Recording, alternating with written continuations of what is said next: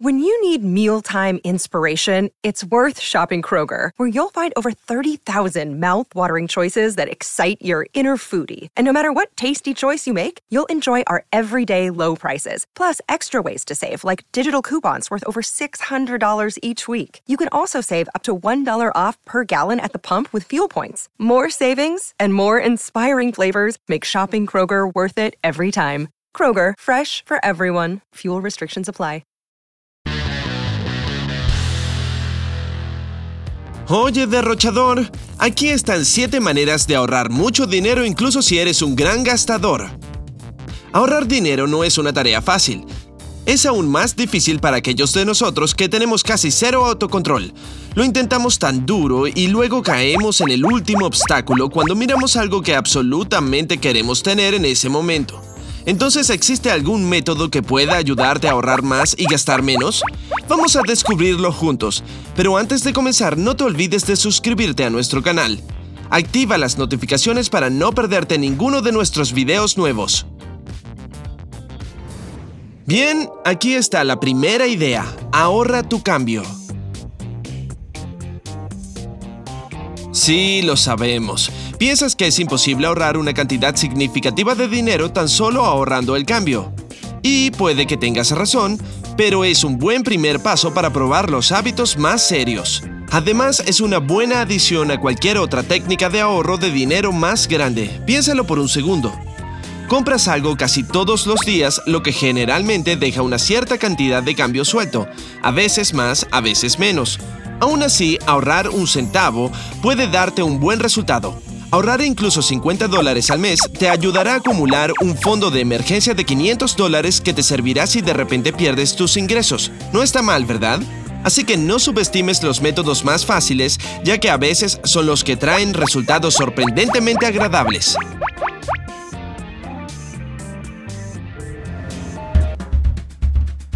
Aplicar la regla de 24 horas. La regla de 24 horas es una excelente solución para cualquier persona que tiende a gastar dinero impulsivamente y luego se pregunta, ¿por qué compré esto? Si quieres luchar contra este hábito y ganar la batalla, solo aplica la regla de las 24 horas a tu vida. El concepto es darse 24 horas para pensar las cosas antes de comprar algo. Por ejemplo, verás un hermoso par de zapatos en la tienda que deseas comprar al instante. Sí, es tu centésimo par de zapatos y realmente no tienes por qué comprarlos, pero ¿a quién le importa, verdad? No te apresures, sin embargo, date un día para pensar si realmente los necesitas. Si mañana todavía crees que es una buena idea, adelante. Pero generalmente resulta todo lo contrario.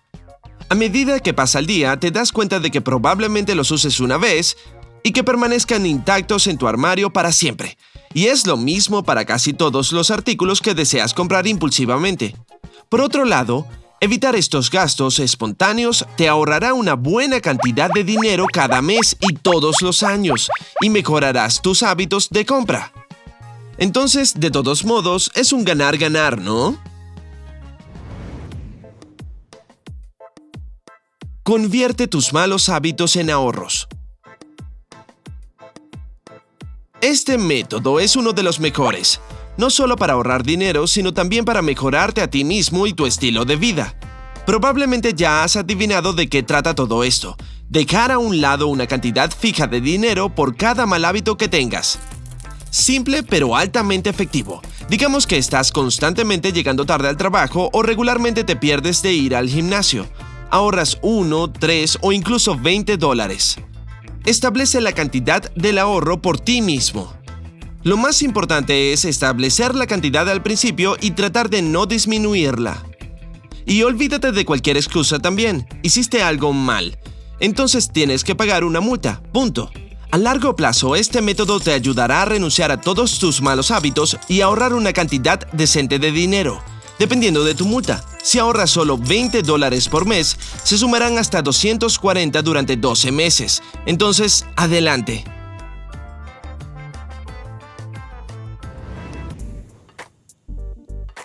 Págate a ti primero.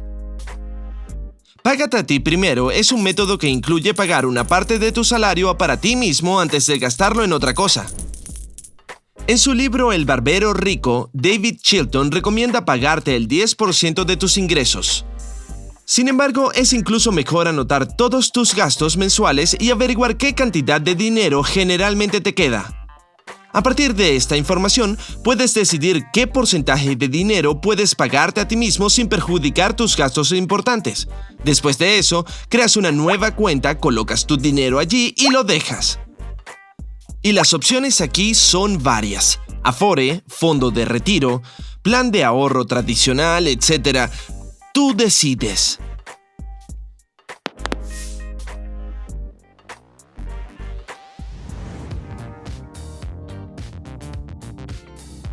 Ten un mes sin gastos.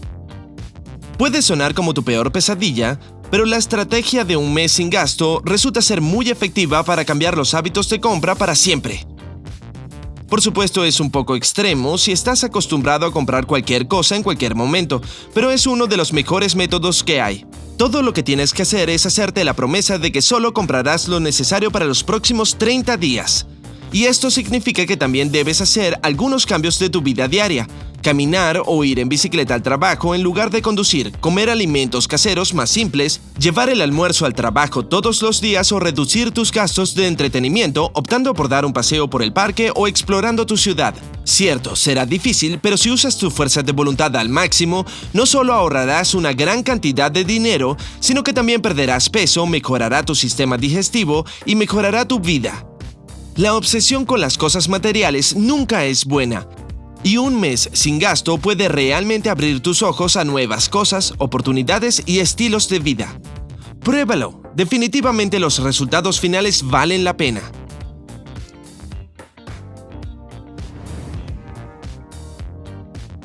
Compra y ahorra. Este sencillo método de comprar y ahorrar te ayuda a no solo ahorrar dinero, sino que también sirve para realizar un seguimiento de tus gastos, que es especialmente relevante si eres un gran derrochador. El principio detrás de esto es simple, deja de lado un porcentaje de cada compra que hagas. Por ejemplo, digamos que decidiste poner a un lado 10% de cada compra. Un suéter nuevo que cuesta 30 dólares te dará 3 dólares. Puede que no parezca mucho, pero piénsalo. Gastar 150 dólares en un mes te proporcionará 180 dólares en un año. Nuevamente puedes decidir por tu cuenta cuándo dejar de lado el dinero y cuándo no. O considera todas tus compras o solo las que son más grandes que cierta cantidad. Si es difícil, intenta hacerlo paso a paso, comenzando con los porcentajes de ahorro de compras pequeñas a medianas y avanzando lentamente hacia las más grandes. Si tienes una tarjeta de crédito, eso lo hace aún más conveniente. Muchos bancos te permiten guardar una cierta cantidad de dinero de cada compra que realices, por lo que no tendrás que pensar demasiado en ello. Ahorra en etapas. Ahora hablemos de un método más serio. Y lo llamamos serio porque el método de ahorrar en etapas requiere un año o 52 semanas para completarse, por lo que debes estar bastante comprometido. Sin embargo, los resultados definitivamente no te decepcionarán. El punto clave de este método es ahorrar una cantidad mayor cada semana. Por ejemplo, comienzas con 5 dólares. La semana siguiente ahorras 10 y luego 15. Y durante la última semana del año ahorras 260 dólares. Si respetas las reglas y no haces trampa, habrás ahorrado 6.890 dólares para fin de año. Una buena cantidad de dinero, ¿verdad? Este método solo funciona si ahorras dinero regularmente sin gastar nada. Si eso es demasiado duro, intenta disminuir la cantidad y reservar dinero cada mes en lugar de cada semana. O hazlo gradualmente, comenzando por hacerlo mensualmente y convirtiéndolo lentamente en una rutina semanal. A medida que te esfuerces más, será más fácil. Y aquí hay un bono.